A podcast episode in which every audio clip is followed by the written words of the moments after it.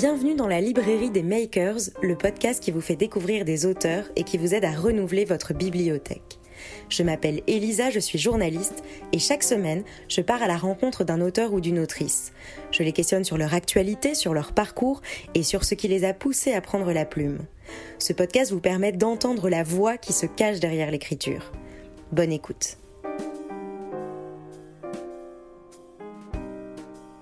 Bonjour Claire Berest. Bonjour. Bienvenue euh, dans la librairie des makers, je suis ravie de te recevoir. Moi, je suis ravie d'être là avec toi.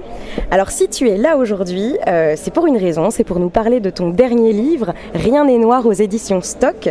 Tu nous livres un voyage de presque 300 pages avec l'incroyable Frida Kahlo. Sous ta plume, nous la sentons vibrer, respirer, et là où on pourrait se dire, tiens, encore une occasion de parler de Frida Kahlo, mais on a déjà tout lu et tout entendu, eh bien non, ton livre en est la preuve.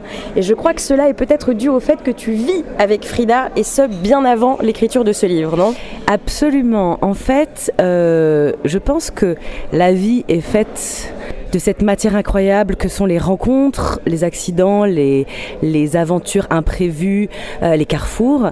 Et moi, j'ai eu une rencontre littérale avec Frida il y a presque 20 ans où en fait, j'étais partie sur un coup de tête, suivre quelqu'un aux États-Unis, un lieu où je ne connaissais personne, où je ne parlais pas l'anglais encore à l'époque. C'était une époque où il n'y avait pas de téléphone portable. Euh, voilà, ça paraît fou, hein, mais bon, il n'y avait pas de téléphone portable, il y avait à peine des adresses mail. quel âge Bref. Plus ou moins? J'avais 20 ans. 20 ans. 20 ans, et j'en ai 37 aujourd'hui. Donc c'est pour ça que ça fait 17 ans, donc ça fait presque 20 ans. Et donc, je rencontre Frida euh, à un moment donné de solitude absolue quand on est seul, quand personne parle notre langue, tout d'un coup on expérimente quelque chose qui est inédit et je me retrouve face à un tableau sur une carte postale que l'on m'a offerte de manière inattendue. Et en fait, je vois cette carte, je vois ce tableau. C'était les deux Frida, las dos Fridas. Et tout d'un coup, je me dis, mais cette fille, elle vient d'où? C'est qui? Pourquoi elle peint comme ça? Et tout d'un coup, je ne me sens plus seule, littéralement. Comme quand on rencontre quelqu'un dans un café, on lui parle, et puis il y a quelque chose voilà, de, brisure de solitude.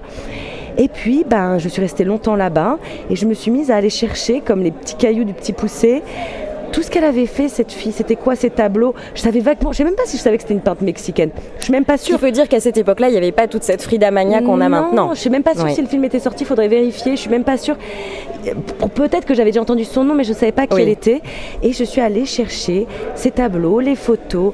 Diego, ok, qui est Diego? La vie. Et elle a commencé à m'accompagner, à m'accompagner littéralement comme un double, comme une amie, comme une sœur, comme une mère, parfois une fille, et elle est restée en moi, mais dans une partie privée de moi. C'est-à-dire que tous les gens qui me connaissent bien euh, ne pouvaient pas éviter le fait que je vivais avec elle d'une certaine manière. Mais ce que je veux dire par là, c'est que j'avais jamais songé à en faire un sujet de roman. Qu'est-ce qu'elle t'a apporté, Frida? Enfin, J'imagine que c'est assez compliqué peut-être de mettre des mots là-dessus, c'est tellement viscéral, j'ai l'impression. Mais... Non, en fait, elle m'a apporté euh, comme un abri, un refuge. C'est une, euh, c'est une femme qui a été brisée physiquement par un accident au sens propre, un accident de la route, qui a été brisée dans son amour, euh, qui a été euh, voilà meurtrie de désillusions, de Quand elle était toute jeune, hein, c'est ça. Quand oui, l'accident, elle, elle a 18 ans. Mais c'est une femme qui, il n'y a pas un seul jour qui est passé sans qu'elle ait une sorte d'allégresse de survie de sens de après chaque catastrophe, c'est une aventure, c'est une nouvelle couleur, les obstacles, on saute par-dessus, et, et tant qu'il y a de la vie, tant que la journée n'est pas couchée, une fête est possible et aujourd'hui c'est encore toujours. Et ça c'est tellement Et ça, ça t'a donné de l'énergie. Ça m'a sauvé dans ma vie. Ouais, ça m'a sauvé. On a tous dans notre vie un des moments difficiles, hein, des évidemment, tout ça. Littéralement, c'est un endroit où je pouvais me retrouver et qui décuplait euh, demain on se relève à nouveau et on y va, et c'est une nouvelle danse, une nouvelle chanson, etc. Et puis aussi une joie, une joie d'esthète, une joie de, euh, de choc visuel, une joie des mots. J'aime comment elle écrit. Elle, c'est une fille, dans ses lettres, elle, elle jure en permanence, elle mélange les niveaux de langage, elle mélange les mots étrangers, elle met du français, elle met de l'anglais.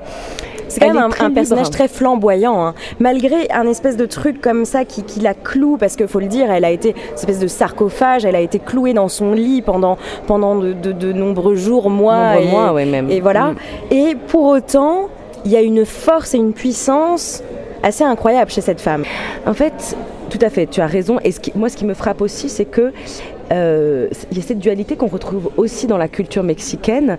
Les morts, ce sont des fantômes, mais ce sont aussi des beaux fantômes. Ce n'est pas morbide. C'est-à-dire qu'il y a une idée de, on vit tous avec un amas de souvenirs, de choses qui ont disparu, de gens qui ont disparu, mais aussi euh, euh, bah, une nouvelle fleur, une nouvelle porte, un nouveau voyage. Et que dans la culture mexicaine, moi c'est quelque chose qui me, qui me porte littéralement, il y a cette idée que tous tout ça n'est pas sombre, rien n'est noir, voilà, encore une fois, que on peut, on peut faire à manger pour les morts et c'est infiniment festif, c'est infiniment léger, voilà. Mais ça ne veut pas dire que c'est pas triste la mort, c'est pas triste oui, la disparition. C'est complètement et euh, fait, différent. Oui. Tu, tu, le portes on peut quand même. les deux. Oui. C'est pas un manque de profondeur, au contraire, c'est une surprofondeur qui est arrivée à un état où on essaye quand même de se débattre avec toute cette vie si compliquée, si pleine d'épines, mais qui est aussi fabuleuse. Et, et, et, ça, ça parle dans les années 30 avec Frida, ça parle aujourd'hui, ça parlait déjà il y a 2000 ans, il y a quelque chose comme ça intemporel. Voilà. Et euh, alors je sais plus tout quelle était la question de base. Alors mais, on peut retourner cette parce énergie, que, voilà, justement, elle est là. on sent que de toute façon Frida est là, elle est là avec nous. Donc oui à un moment, qu'est-ce qui fait que tu te mets à écrire sur Frida? Alors, donc elle est là depuis longtemps, elle squatte, etc. Après mon dernier livre, Gabriel, que j'ai écrit avec ma sœur Anne, c'était une, euh, une sublime épreuve ce livre. Sublime parce que travailler avec ma sœur c'était euh, incroyable, c'était riche, c'était dense. Comme on est deux sœurs mais qu'on se ressemble peu, on n'a pas les mêmes forces, pas les mêmes faiblesses. Donc littéralement de travailler ensemble, je pense que moi ça m'a appris tellement de choses, ça m'a nourri.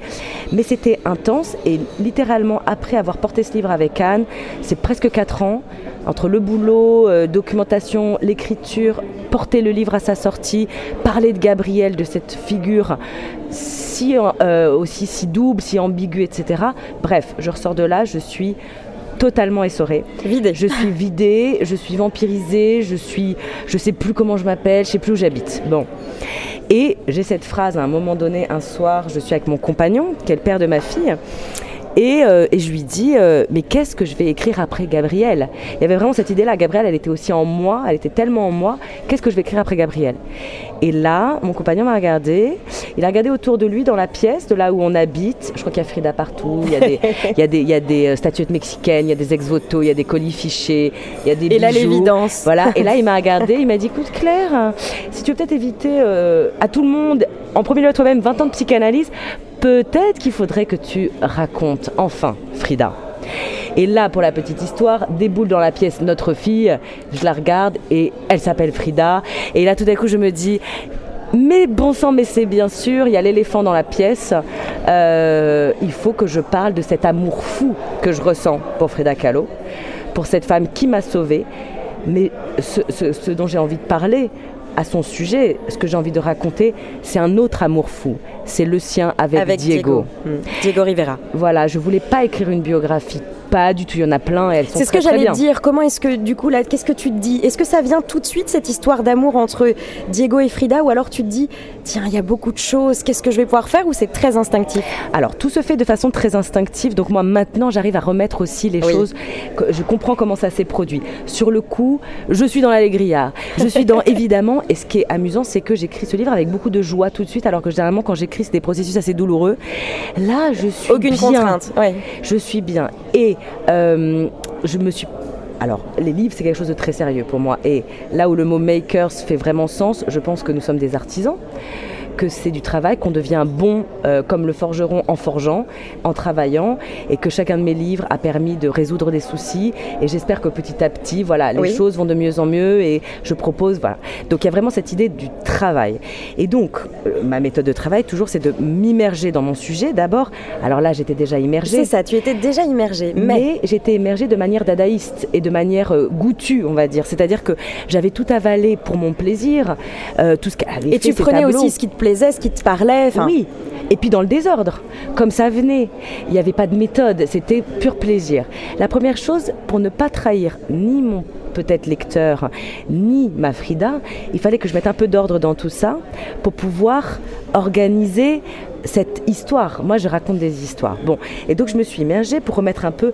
Alors, les États-Unis, il y a tel moment, la France, Paris, Breton, Jacqueline Lamba, l'accident. Remettre un peu tout ça dans l'ordre, avec beaucoup de plaisir, me, me replonger aussi dans tous les bouquins que j'ai collectionnés, dans toutes les cartes postales que j'ai, les photos, tout ça. C'est un véritable musée parisien de Frida Ah, Kahlo. ça, oui, je pourrais ouvrir un musée chez moi euh, pour si les gens veulent venir visiter. Il y a tout Frida chez moi. Bon, Donc tu j'ai fait tout ça. Et après, et ça c'est important, une fois que tout ça s'est fait, alors j'ai plein de carnets hein, dans lesquels je note tout, je décore les carnets, tout Tu ça. lis en espagnol? Alors non, ça c'est mon grand drame. Je ne parle pas espagnol, hein, je parle anglais. Mais j'ai lu son journal intime en espagnol. J'écoute beaucoup de musique espagnole, c'est assez proche du français. Et surtout pendant tout ce processus-là, j'avais une application sur mon téléphone pour apprendre à parler l'espagnol. Je savais que j'avais, j'étais peut-être un peu trop âgée pour vraiment arriver à apprendre vite l'espagnol, etc. Mais d'être baignée dans la langue me permettait d'être dans la musique. Donc tu t'es vraiment immergée. Immersion totale. Mais pour écrire, il faut être totalement libre. Moi, je ne suis pas essayiste, je ne suis pas théoricienne de l'art, je ne fais pas une biographie, je ne suis pas universitaire. Donc une fois que tout ça s'était fait, j'avais tout bien mis dans l'ordre. Après, il fallait mettre tout de côté, face à la page blanche, et se faire complètement confiance. Et là, et là je vais dans tous les sens qu'il me semble être les bons. Et là, il y a une sorte d'instinct, d'intuition, et c'est après coup que j'ai remarqué qu'en fait, je construisais tout avec Diego et Frida. Un exemple, ce prisme. voilà, et, mais que j'ai pas vraiment décidé. Et c'est où j'ai dit, en fait, j'ai besoin de parler de l'amour. Oui. J'ai besoin de parler de l'amour fou, de ce que ça a d'affreux et de sublime. Un amour qui te fascine visiblement. Un Oui, amour mais- fou, passionnel, non? En pas- fait, au-delà de ça, parce que moi, c'est vraiment Frida et Diego me fascinent tous les deux, mais en revanche, l'amour comme sujet littéraire me fascine, qu'il soit celui de Diego et Frida ou d'autres personnages, et qu'en fait, je me suis rendu compte que malgré moi, presque de manière schizophrénique, en, en racontant enfin ma Frida, en fait, je pouvais m'attaquer à un motif littéraire qui me hante, qui me travaille, qui est cette déclinaison de toutes les couleurs de l'amour fou, qui peut vraiment tuer, comme que tu déclines aussi en titre de chapitre ces couleurs. voilà, qui, qui, qui nous permet de sublimer. Et, et- exactement. Donc là, plus, tu t'es trouvé finalement encore dans ton. Enfin, c'est, c'est- ça a été une vraie. euh, Bah, ça m'est aussi tombé dessus, c'est-à-dire que je m'attendais pas en fait à faire ça. Mais pour donner un petit exemple, l'accident de Frida qui est si essentiel pour comprendre qui elle est, son corps, sa peinture. Cet accident, il a lieu avant qu'elle rencontre Diego. Mais tout d'un coup, quand j'ai voulu raconter cet accident, je l'ai raconté le premier soir où ils font l'amour, tous les deux, ils s'aiment physiquement, ils ne se connaissent pas. Et Diego, après avoir aimé Frida, l'avoir vue, enfin, lui dit mais qu'est-ce que c'est toutes ces cicatrices? Et là, Frida va raconter son accident. C'était pas forcément une décision de ma part. Et ça, je me suis dit mais Claire, tu n'arrives pas à sortir de l'hydre à deux têtes pour raconter ni Frida ni Diego. Diego n'existe plus en dehors de Frida et ni Frida en dehors de Diego. Et quand euh, je parle de quand il est parti à Moscou, quand je parle du fait qu'il a vécu à Paris, c'est toujours aussi avec le prisme de Frida. Tout à fait. Et c'est là où je me suis rendu compte que malgré moi, d'une certaine manière, oui, j'étais en train de faire un roman d'amour. C'était plus fort Et que il tout. fallait y aller de toute façon, vu que c'était ce qui venait. y aller à 2000%. Et comment ça se passe quand t'écris? Tu, tu y vas à l'instinct? Tu, tu te laisses aller? Parce que là, donc c'est, des- détails très intimes. Tu les as trouvés dans le journal intime, tout ça? Comment?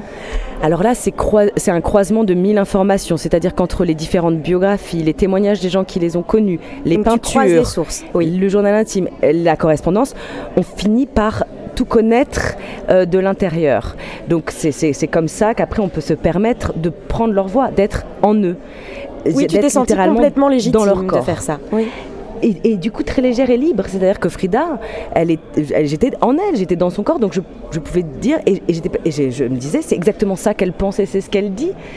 Et là, on est dans une création, dans une fabrication aussi. Et, et c'est ça qui est, c'est là où on est dans le roman et pas dans la biographie. Et j'imagine que c'est très galvanisant, non Comme sensation, comme sentiment.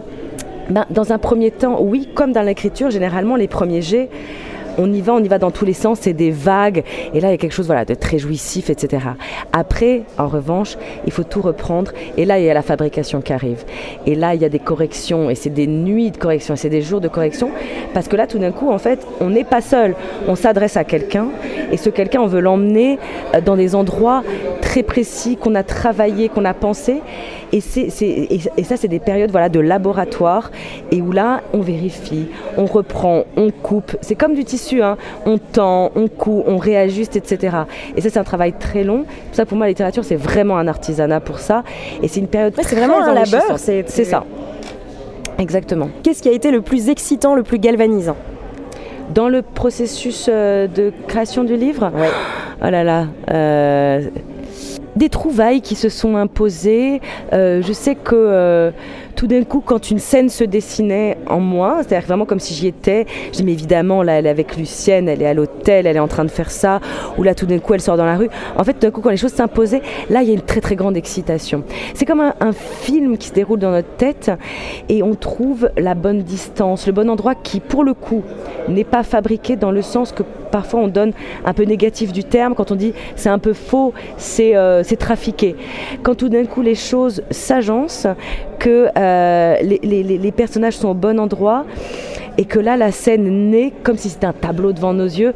Bah, voilà, ça c'est les excitations de, de l'écriture. C'est tout d'un coup l'écrivain a trouvé... Euh, la maison dans laquelle il est bien, la chambre, la, scène, la lumière, c'est comme si on tournait un film. Voilà. Et il y a des moments, il y a des trouvailles. Ça, c'est des moments dont on se souvient. Euh, je dois dire aussi peut-être les, les, premiers retours de lecture de gens qui avaient aimé le texte et qui tout d'un coup, on était dans le même voyage, on était dans la même sensation. Et là, on sait que, en fait, le paradoxe de l'écriture, c'est que quand on est écrivain, on travaille beaucoup seul, énormément, énormément, énormément. c'est une grande solitude, oui. Voilà, mais qui est quelque chose. Moi, j'apprécie, j'aime bien être un peu, voilà, seul dans ma bulle, dans mon monde, etc. Mais c'est des périodes où on est un peu coupé, on est un peu débranché de ce qui se passe euh, tout autour. Et le moment où c'est comme si on lançait notre livre dans le monde et qui va être chopé à la volée par des gens. Et ces gens, ils reviennent vers nous. Et là, tout d'un coup, il y a un dialogue qui, il y a un chaud-froid, je pense, car il y a une excitation, il y a une grosse peur, et puis après il y a le. Disons que oui, bien, enfin, euh, oui, il y a plein de stress quand on met le livre. C'est comme si on se mettait toute, toute, nue dans l'espace public en disant, ben voilà, voilà, c'est ça, hein, c'est on aime, on n'aime pas, voilà, je, je, vous donne ça, maintenant vous en faites ce que vous voulez. Mais disons que, en fait, le lecteur, il est toujours là dans notre solitude. C'est-à-dire que quand on écrit, on pense à la personne qui va peut-être nous lire. Et quand cette personne, elle se matérialise réellement et qu'elle revient nous parler en disant euh, moi j'ai aimé ça ou ça m'a fait penser à ça et qui, et qui y voit tout un monde aussi que, que l'on n'a pas mis de manière consciente. Alors bon, tu as vécu, euh, tu vis encore avec Frida, c'est vraiment, euh, c'est vraiment quelque chose de très fort, de très viscéral. Qu'est-ce que tu ressens maintenant? C'est marrant parce qu'il y a plusieurs personnes qui m'ont dit est-ce que ça va Tu t'es libérée d'une certaine manière? Alors, et c'est marrant parce que j'aimerais dire, mais j'ai toujours été libre avec elle. Mais c'est vrai que. Peut-être une forme, pas d'émancipation, mais peut-être d'apaisement ou de. Disons que je pense que ça viendra peut-être un peu plus tard, là je porte le livre, j'en parle avec euh, plein de gens, avec des lecteurs, avec, euh, avec toi, avec, voilà, avec plein de gens. Et donc du coup là, elle me surhabite. C'est, voilà, je, suis totalement dedans.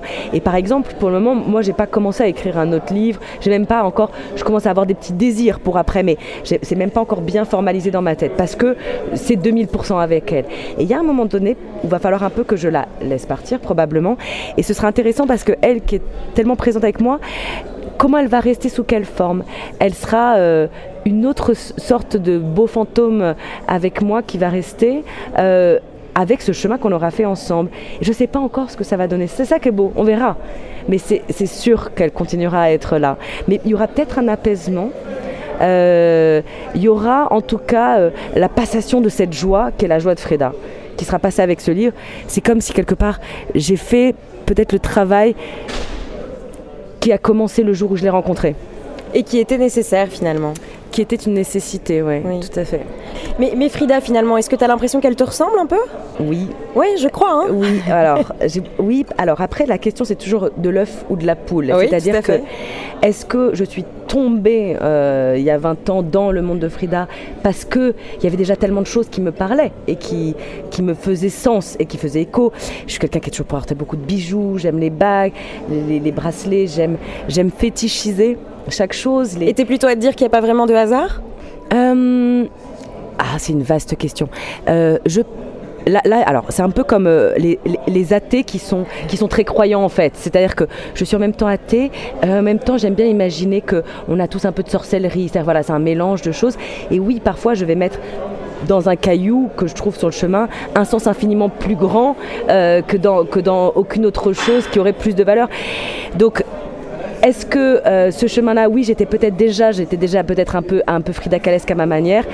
Le fait d'avoir fait ce chemin avec elle pendant 20 ans, évidemment, ça a dû m'influencer. Donc euh, voilà, ça a infusé dans les deux sens.